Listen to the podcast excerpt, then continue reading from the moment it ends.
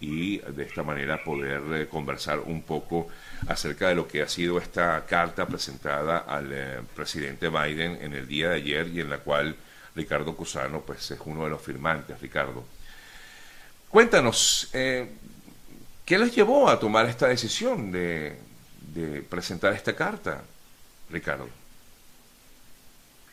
Fíjate, Sergio, antes que nada, bueno, buenos días, saludos a tu audiencia. Por supuesto, gracias. Como, como por lo menos desde la actuación que me ha tocado en, lo personal realizar, eh, yo elevé la voz contra las sanciones generales, es importante resaltar eso, las sanciones generales, ya a finales de diciembre del 2019. Sí. Para, para nadie es un secreto que lamentablemente la economía venezolana se ha centrado en la estructura de los ingresos petroleros y para nadie es un secreto que la crisis venezolana estructural de servicios públicos, humanitaria, de, de de pérdida de puestos de, empleo por las empresas que se perdieron, no son culpa de las sanciones, pero vinieron a reforzar, vinieron a, profundizar lo, el drama que ya nos habían impuesto, una visión política. Eso lo hemos dejado saber, entre otras cosas, por cierto, en tu programa a lo largo de muchísimos años. Nosotros necesitamos, Venezuela necesita, además entendiendo cuál fue el motivo que, generaron las sanciones. Venezuela necesita soluciones para la gente, Sergio. Todos queremos un país de libertades plenas, políticas, económicas y sociales, pero también todas esas libertades deben construirse en un espacio donde la gente pueda tener salud, servicios públicos, dejar de ser un país con las mayores reservas petroleras, pero con eh, una crisis humanitaria tan profunda como la que tenemos, un país donde vuelve a existir eh, institucionalidad, pero también sabemos que los ingresos petroleros no pueden estar exclusivamente en manos de quienes de una u otra forma dilapidaron los ingresos de los últimos 20 años, dos, casi 8 años de buen petrolero con precios eh, con marcadores históricos. El momento y la coyuntura geopolítica que se está viviendo es una oportunidad para que Venezuela vuelva a insertarse en los mercados financieros occidentales, que eran nuestros socios tradicionales. Y esta oportunidad debe servir para darle soluciones a la gente. Estas soluciones a la gente también una oportunidad para buscar acuerdos y negociaciones que vayan enrumbando de manera incremental a Venezuela a este acuerdo macro de carácter institucional, electoral, político, económico y social, que entonces definitivamente nos saque de la causa eh, y de la forma de gestión que ha llevado a que, por ejemplo, 6 millones de venezolanos se vayan. ¿Cuáles son las motivaciones? Sin duda son la gente, Para algunos pueden pensar que son motivaciones económicas, para otros pueden pensar que son motivaciones políticas, pero no pueden seguir los actores políticos en una visión de sostenimiento del poder por el poder mismo o el desplazamiento del poder, es decir, quienes aspiran a, ocuparlo para desplazar a los otros sin reconocer la existencia de, un movimiento político. Al final de toda esta historia, la única motivación es la gente, es que se puedan solucionar los problemas cotidianos de la gente y la economía venezolana tiene una oportunidad de rescatar todo ese 75% del Producto Interno Bruto que se perdió a lo largo de los últimos 7, de los últimos 7, 10 años, pero además rescatarlo con una veeduría, con una garantía, que haya observación internacional, que haya mecanismos para que la corrupción no sea parte cotidiana de la, de la sociedad venezolana. En definitiva, Sergio, para ser más preciso, para repetirlo por no sé cuántas veces, veces es el ciudadano las negociaciones no pueden seguir siendo exclusivamente políticas. Hay que pensar en la gente. Por supuesto que la negociación política piensa en macro, en el objetivo superior, que al final se traduce sin duda alguna en bienestar ciudadano. Pero el bienestar ciudadano con sustentabilidad se construye con, participando todos. Pero las soluciones de hoy, puntuales, las que empezamos desde de medicina, el hospital de Mérida, no sé si viste un video de, un doctor. ¿Cómo no? Claro. que no tienen craneotomo, no tienen craneotomo. Ah, ahora, eh, eh, eh, tengo, tengo algunas interrogantes, Ricardo, por supuesto. Sí. La primera de ellas, estas sanciones que tiene en todo caso el régimen venezolano de Maduro, es directamente, o son mejor dicho, sanciones individuales, no son sanciones al país. Eh, es lo que no logramos entender eh, porque ustedes piden en todo caso una flexibilización de algunas de estas sanciones. Eh, aclárame si me equivoco. No, hay sanciones, hay sanciones al Estado para, por ejemplo, la comercialización del producto venezolano. Y son esas las que ustedes piden sean levantadas. Que las sanciones personales. Son esas las que ustedes piden que sean levantadas, no las sanciones personales contra los funcionarios por haber cometido, en todo caso, presuntamente violaciones de derechos humanos, ¿no? Correcto, correcto, Sergio. Estamos hablando de las sanciones generales, no de las sanciones personales. Y también es importante resaltar que no se está, la, la venida de los funcionarios de los Estados Unidos a Venezuela, no se hablaba de levantamiento de sanciones, se hablaba de licencias que permitan de una manera controlada, con una veeduría, que permita la reactivación de la actividad económica, digamos, fundamental que le permite ingresos al Estado, para que esos ingresos no sean dilapidados nuevamente en corrupción o en parrandas políticas y proselitismo políticos, sino que sean verdaderamente dirigidos y encaminados a la solución de la crisis del ciudadano. Ahora, si eh, me pregunto, el, problema económico de Venezuela no viene dado por, la, por, por estas sanciones, Ricardo. El problema económico de Venezuela viene dado por lo que tú mismo comentabas hace rato. Han sido 20 años dilapidando exactamente el, el aparato productivo de Venezuela. Eh, eh, o sea, terrenos expropiados, empresas expropiadas, eh, el desfalco de millones de dólares de, de, PDVSA, en fin, una pobreza que, se evidencia en el país. O sea, el punto a donde quiero ir es, eh, ¿realmente son las sanciones eh, lo que tiene así al país, lo que no permite avanzar, o es el desastre de los últimos 20 años en el país? Lo hemos, te lo comenté al inicio de la primera intervención y lo reiteramos, Sergio el problema de Venezuela es un problema de modelo impuesto, un modelo que no, eh, digamos, que no se apegó a los preceptos constitucionales eh, de un desarrollo económico, de respeto a la propiedad privada, etcétera, etcétera, etcétera. Pero también, como te dije antes, lamentablemente nuestra economía está estructurada, está estructurada por los ingresos petroleros. Hay que aprovechar la coyuntura para que esos ingresos vuelvan al país y le permita entonces, eh, digamos, diversificar la economía, si hablamos de términos económicos, pero más importante aún, dar eh, soluciones puntuales a las crisis en las cuales hoy estamos sumergidos. Te reitero, el problema, la contracción económica. Sí. En medio, en una crisis profunda. La crisis del 2017-18, que sin duda alguna es la crisis de los ingresos, que ya venía, por cierto, también caída por el deterioro de la industria. Eso tampoco podemos olvidarlo, que nuestro aparato productivo petrolero tenía, tenía un, déficit importante porque había, había carecido de mantenimiento, por, por, por, por decir una, de las, una de, las, de, las, causas menos, menos dramáticas. Exacto, exacto. mantenimiento de inversión. Pero lo que sí, lo, lo, que queremos puntualizar, lo que creo que hay que puntualizar, eh, Sergio, las, las, las, culpas saben quiénes son. También se saben que la, la, visión o el objetivo político para el cual se constituyeron las sanciones no fueron logrados, no fueron logrados si hubiese sido logrado, hoy no estuviésemos en, digamos, en, esta, en esta situación. Sí, eh, Ricardo. Que Venezuela hay que presionar a los actores políticos para que la decisión sea electoral y política y no de, y no de desplazamiento por, por la fuerza, porque sería, porque sería responder con la misma forma en que nos, en que nos plantearon el dilema político en los últimos 20 años, que fue por la confrontación y la fuerza.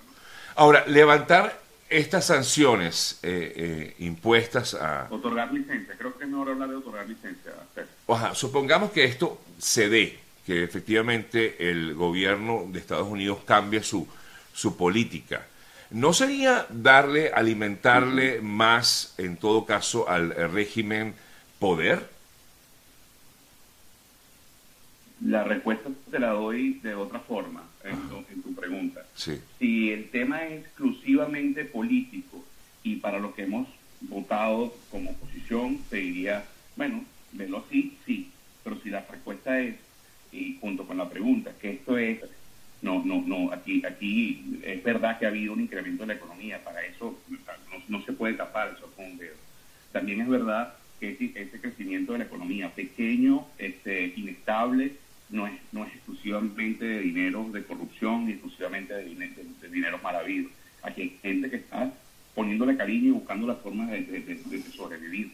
Todas estas realidades necesitan ser profundizadas y darle estructura eh, eh, sustentable para la gente, porque además está comprobado que en la medida en que la gente tenga mejor calidad de vida, va a poder tener un poco más de tiempo para pensar en política y para poder dar las luchas democráticas que tanto anhelamos para tener un país donde tengamos una coexistencia democrática, donde quepamos todos y donde todos respeten las leyes y donde gane el que gane actor político, ¿verdad? Respete al perdedor y gobierne para todos, pero donde también hay institucionalidad en la cual creer, donde la justicia no sea un reparto de poder o una aplicación de ella eh, con una visión, eh, digamos, corporativista política, sino que sea verdaderamente, bueno, tiene que ser justicia, donde las leyes se hagan no para favorecer una visión ideológica, sino para favorecer unos preceptos constitucionales. Entonces, yo creo que ese, es el leitmotiv, esa es la razón de ser de esta, de esta carta. ¿Cómo ha sido la razón de ser en, en, lo personal y con otros grupos de actores de habernos sentado con quienes, con quienes consideramos que su política nos ha llevado al punto donde nos ha llevado los últimos 23 años, como ha sido también la razón de ser de muchas otras acciones que al final tienen como centro a la gente. Y por cierto, acciones que permitan eh, que esto ocurra en un proceso de paz, ¿no? Que no más, no más drama para la población. Eh, sí, entendemos tu punto de vista, Ricardo, pero por supuesto, igualmente uno comienza a pensar qué va a pasar si estos recursos, por ejemplo, provenientes del petróleo, eh, van a ser utilizados, mejor, mejor, dicho, eh, administrados por quién, por quienes actualmente gobiernan el país, ¿no? Bueno, pero por eso se ha planteado, y por cierto, no solo para el caso petrolero, se ha planteado también para los temas humanitarios, por ejemplo, eh, con el tema de medicina, con el tema de ayuda directa a la población, de que se construyan sistemas que permita una, una auditoría, un monitoreo del uso de los recursos. Y eso, por cierto, no es novedoso para Venezuela. A veces nosotros también creemos, nos vemos solo el ombligo creyendo que somos nosotros el centro del mundo. Esto ha ocurrido en otros países y ahí organizaciones, digamos, multilaterales tienen las formas de dar estas, digamos, estas dinámicas de control. Y, reiteramos, reitero Sergio, esto por supuesto, por supuesto que es polémico. Claro. las heridas que para muchos todavía es abiertas o las cicatrices evidentes que llevamos como nación eh, posiblemente nos, nos, nos, haga, nos haga tener una, mente mucho más abierta ante una solución de este tipo.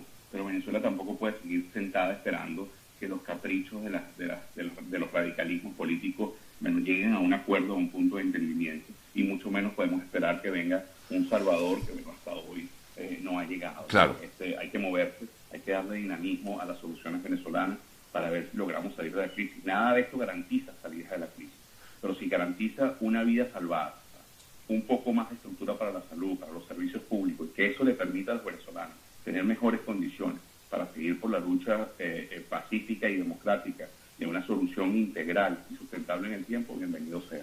¿Y usted cree, Ricardo, que esta, en todo caso, esta flexibilización pudiera colaborar con ello? Eh, es decir, a, darle una nueva cara al país. Bueno, esperemos, esperemos que sí, y estamos convencidos que sí por una sencilla razón, Sergio.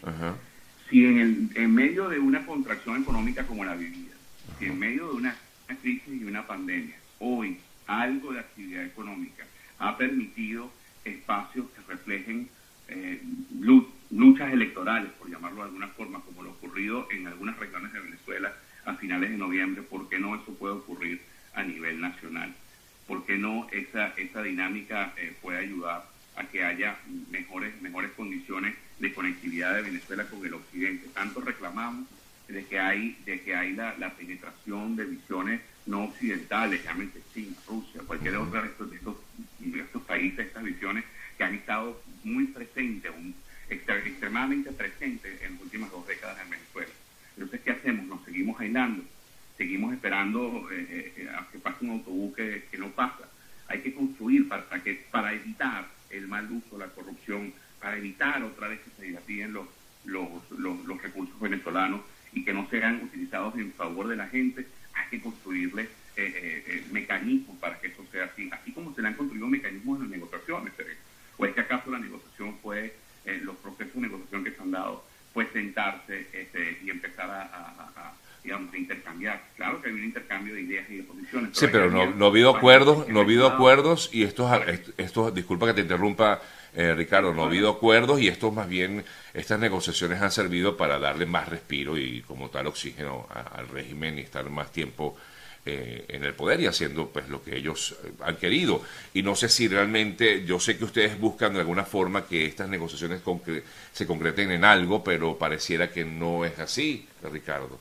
Yo me imagino que tú debes estar al tanto de que... Bajo esta, bajo ahora, ahora discúlpame. No, adelante, adelante, adelante, adelante, adelante.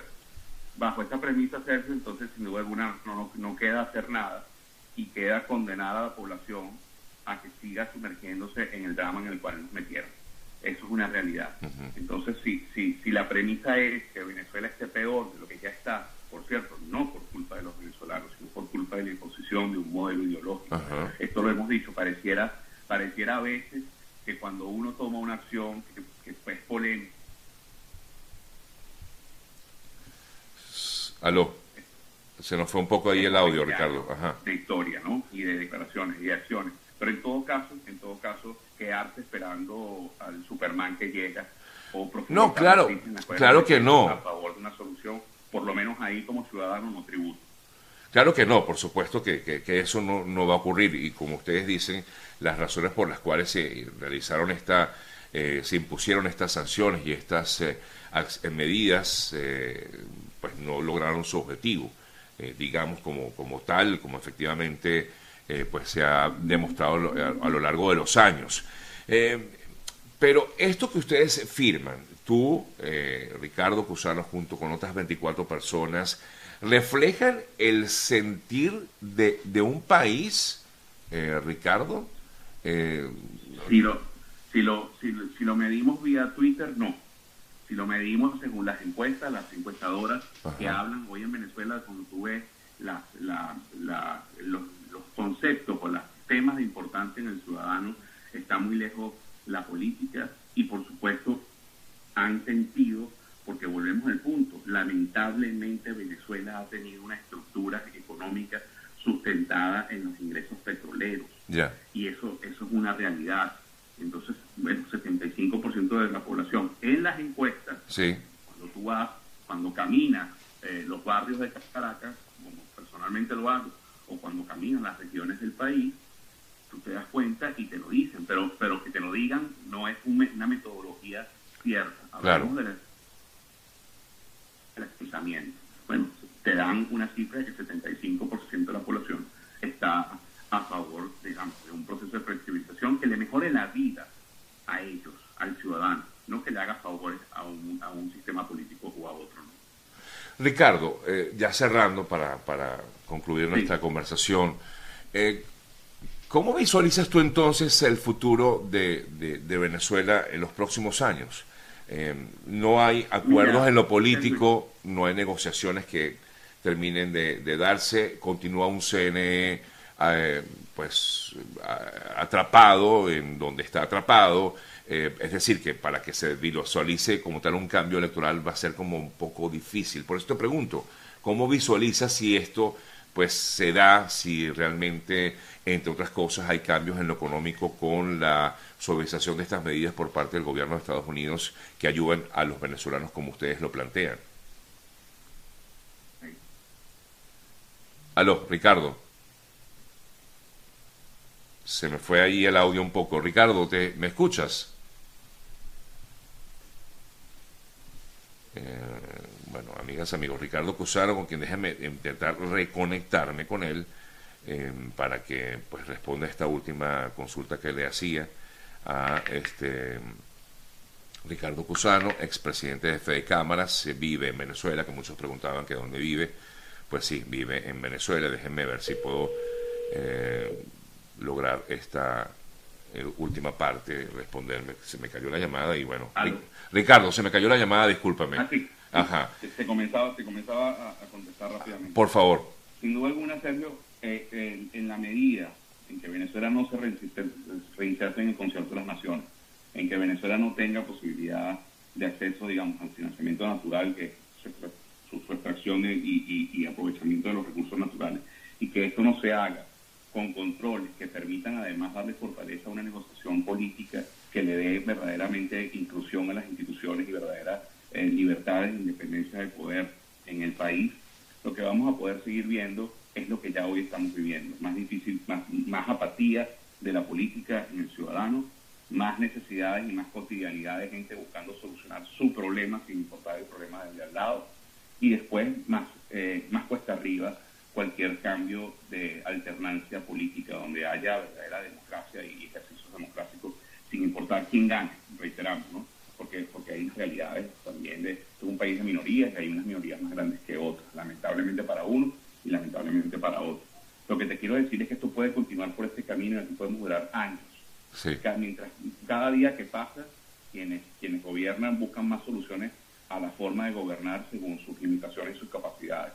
Y eso no favorece precisamente a los procesos democráticos. Por eso aprovechemos la coyuntura geopolítica, la situación, el momento, para que entonces Venezuela poder atraerla, llamarla, eh, vestirla nuevamente, darle vestigios de, progreso, de bienestar y de democracia, pero vestirla de una forma que para quien gobierne sea imposible volver a llevarla a la ruta y al camino donde hoy estamos, a donde nos han llevado. Eh, eh, Ricardo, sabes que al firmar esta carta muchas personas piensan, mm, bueno, aunque tú decías que se basaban en encuestas realizadas en el país, pero muchas personas eh, ven contraria a esta posición que han presentado ustedes. Saben que, bueno, tú decías y lo conoces, lo reconoces, que efectivamente es polémico este planteamiento.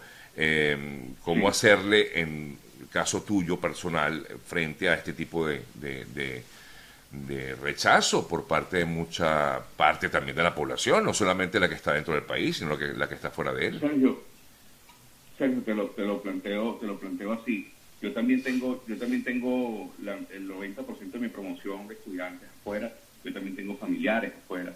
Yo a lo interno también tengo mis heridas y mis cicatrices. Y lo hablamos hasta el punto de vista económico de una empresa de 120 trabajadores que hoy apenas tiene cuatro.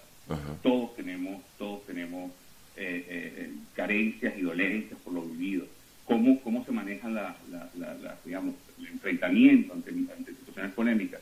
entendiendo y respetando las razones por las cuales te lo dicen pero también tienen que entender y respetar las razones por las cuales se están planteando. Yo creo que ahí está esa, tolerancia que necesitaron, eh, eh, la imposición de un modelo, una tolerancia que tenemos que empezar a construir nosotros mismos, siempre y cuando el objetivo sea bienestar para la población y procesos democráticos que se reinstitucionalicen el país. Yo creo que ahí es donde está la forma de sencillamente hacer eh, bueno, caso omiso a cuando las críticas son destructivas y también tomar las críticas constructivas como una oportunidad para mejorar en cualquier propuesta que se haga. Bueno. Agradecido, Ricardo, por este contacto. Un fuerte abrazo. Gracias por permitirme conversar contigo. vale. para ti y todos tus seguidores. Un fuerte abrazo. Gracias.